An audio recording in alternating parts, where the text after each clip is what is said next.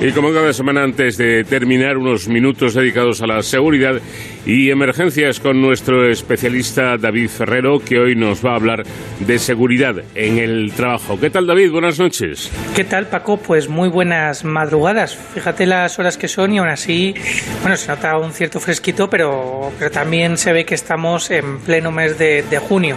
Y es que el calor aprieta, los termómetros han alcanzado unas temperaturas máximas muy altas esta semana y parece que así van a seguir, pero bueno, es lo que tiene también el, el verano ¿no? y esta época en la que estamos.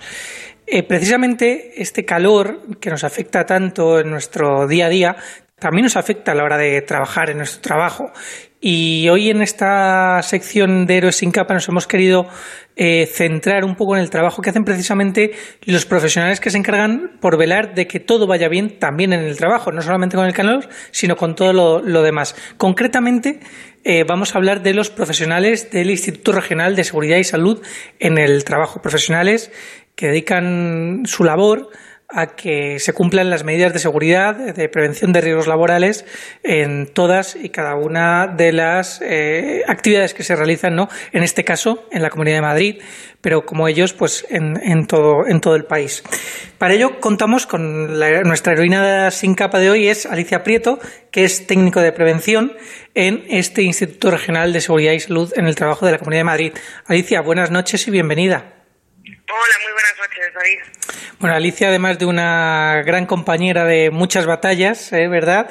Eh, pues es una, una, gran profesional también de, lo, de, la prevención de riesgos laborales. Eh, cuéntanos un poco, Alicia, ¿qué hacéis desde el Instituto Regional de Seguridad y Salud en el Trabajo? Bueno, pues somos un instituto que nuestra principal función es asesorar eh, a todas las empresas y a los trabajadores de la comunidad eh, en prevención de riesgos laborales, entonces lo que es la normativa.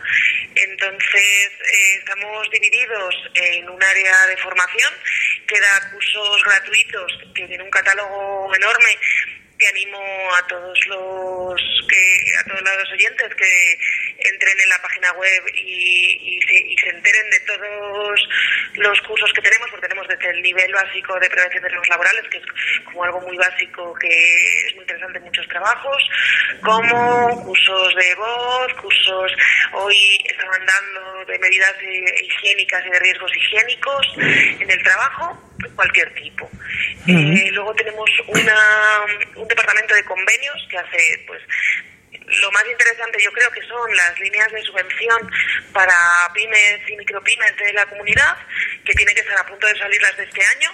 Suelen ser para hacer cambios de equipos de trabajo, instalación de líneas de vida, cambios de andamios. Y eso si alguna empresa está pensando mejorar su equipamiento, que esté pendiente porque presentando una mínima documentación puede acceder a una ayuda por parte de la Comunidad de Madrid y el área técnica, que es en el área en el que yo me he desenvuelto aquí desde el principio, pues lo que hacemos es buscar asesorar a las empresas en diferentes ámbitos. Somos técnicos que estamos cada uno especializados en un área. Eh, y tenemos, por ejemplo, pues el área de enfermedades profesionales, que son unas compañeras médicas del trabajo estupendísimas, que lo que hacen es pues investigar eh, las enfermedades profesionales que ha habido de que, que, han ocurrido a trabajadores y trabajadoras de la Comunidad de Madrid, que por ejemplo pues acaban de terminar dos proyectos súper interesantes, uno de trastornos musculoesqueléticos en personas muy mayores uh -huh. y otro de perspectiva de género en peluquerías y centros de estética, buscando la higiene y la ergonomía. Bueno, además eh, un trabajo que no solamente incide en lo que nosotros llamamos eh, la intervención ¿no? de lo que está ocurriendo, sino que también eh, cogéis mucho aprendizaje que luego me imagino que se aplica al día a día para mejorar los protocolos y los procedimientos de actuación en casos de prevención de riesgos laborales. Claro, pues por ejemplo, estos han sido dos proyectos que estamos ahora terminando y las compañeras van a hacer unos unos, unos, unos folletos de divulgativos o unos libros, dependiendo el material que se haya ido recopilando en el proyecto y eso se pone a disposición de todas las empresas y de todos y, y de todos los trabajadores para mejorar estas condiciones uh -huh. y los servicios de prevención ajenos. Eh, luego esto también tienen, un, por ejemplo, un trabajo que están haciendo de manera conjunta lo, la unidad de industria y ellos es el sector alimentario. Pues es un sector en el que hay, por ejemplo, pues mucha maquinaria, pues hay un, se están haciendo labores de, de asesoramiento y revisión de las líneas de producción Pero además también, por ejemplo, hay muchos trabajadores en la Comunidad de Madrid que sufren una larga baja y después vuelven al trabajo, pero siguen teniendo eh, algunas limitaciones por culpa de esa enfermedad profesional que han tenido o de ese accidente de trabajo que han tenido y necesitan una adecuación del puesto. Pues verificar que eso se está haciendo, que cuando un trabajador se reincorpora tras una larga baja, la empresa busca una adecuación para permitir que ese trabajador pueda seguir trabajando.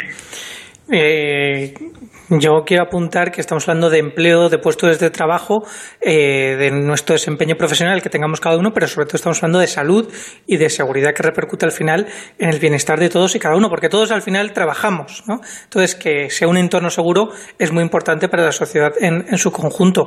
Alicia, eh, cuéntanos cómo es el día a día, vuestro día a día en, en el Instituto Regional de Seguridad y Salud. Pues visitamos haciendo estos, proyectos de, asesoramiento. Yo, por ejemplo, yo estoy en la unidad de construcción y pues nos intentamos ir a obras tanto singulares y muy grandes como a pequeñas reformas de comunidades de propietarios, locales comerciales, intentar llegar a todas las empresas, buscar eso, la mejora de las condiciones de trabajo de, los trabajadores y las trabajadoras en, yo en el sector en el que estoy ahora mismo, en el departamento, en la unidad técnica en la que estoy.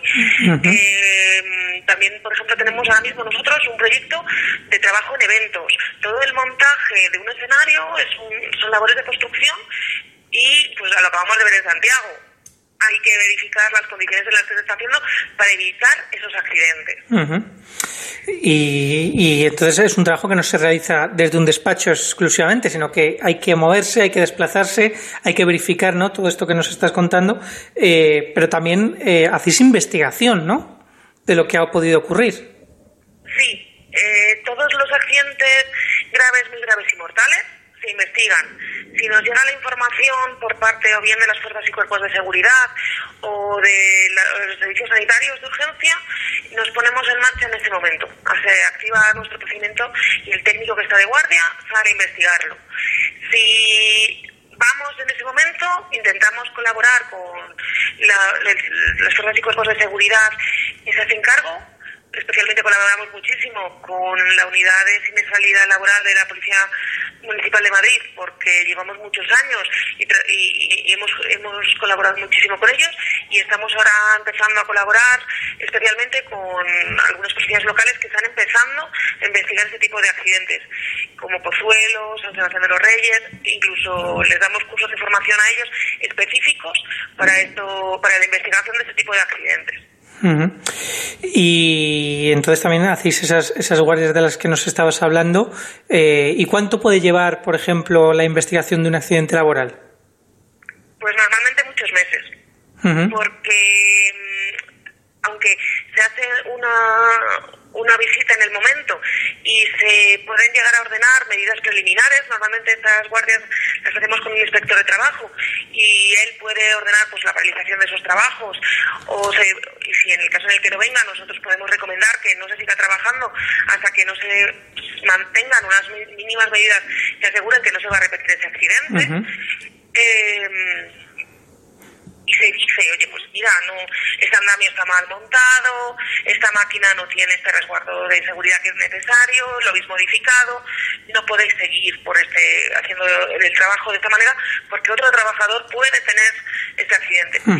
Pero Posteriormente hay mucha investigación detrás. Necesitamos ver si ha sido modificado, que los fabricantes nos indiquen si la máquina está en buenas eh, condiciones o no.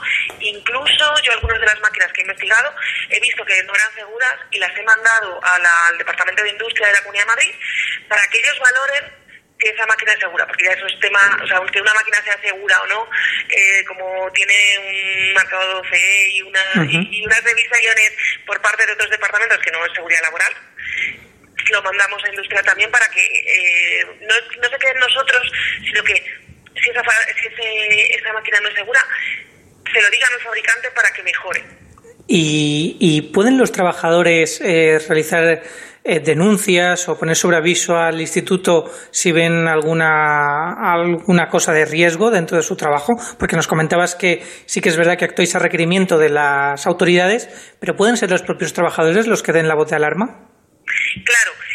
Eh, voy a dar un correo en el que cualquier persona se puede poner en contacto con nosotros, que es el irsst arroba madrid.org.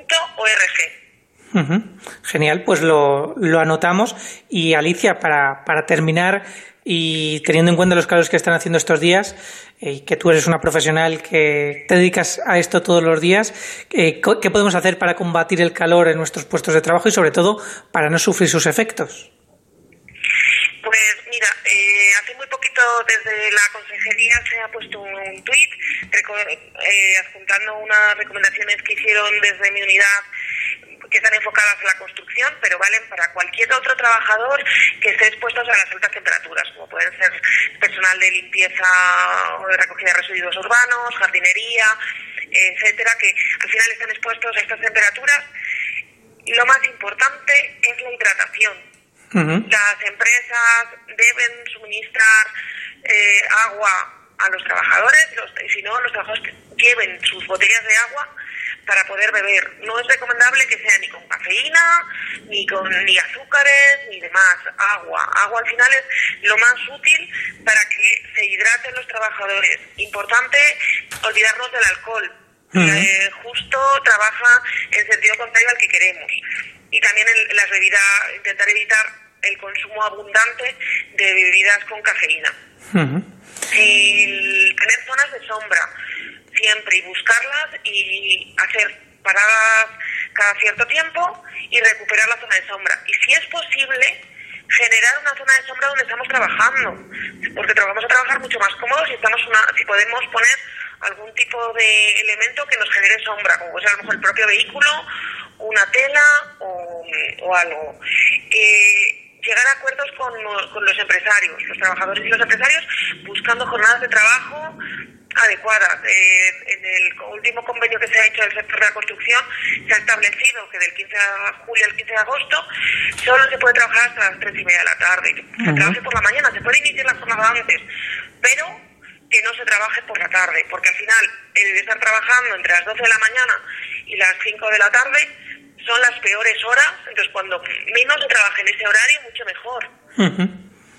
Pues oye, son consejos muy útiles y además algunos que podemos poner en práctica con, con, facilidad. Otros no tanto y quizás no dependen de cada uno de nosotros, pero sí que es verdad que se pueden impulsar y mientras tanto pues la autoprotección, que siempre decimos que es tan, tan importante. Alicia Prieto, técnico de prevención de este Instituto Regional de Seguridad y Salud en el Trabajo de la Comunidad de Madrid, que además este año cumple su 25 aniversario. Muchísimas gracias por atendernos.